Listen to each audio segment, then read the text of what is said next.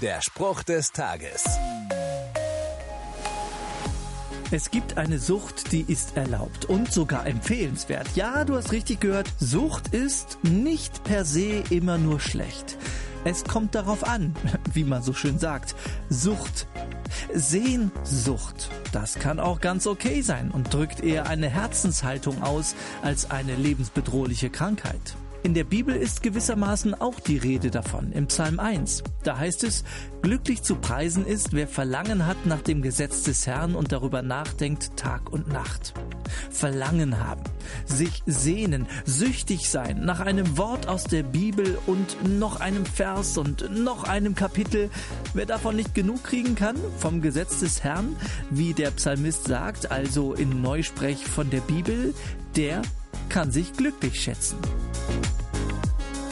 Der Spruch des Tages steht in der Bibel. Bibellesen auf bibleserver.com.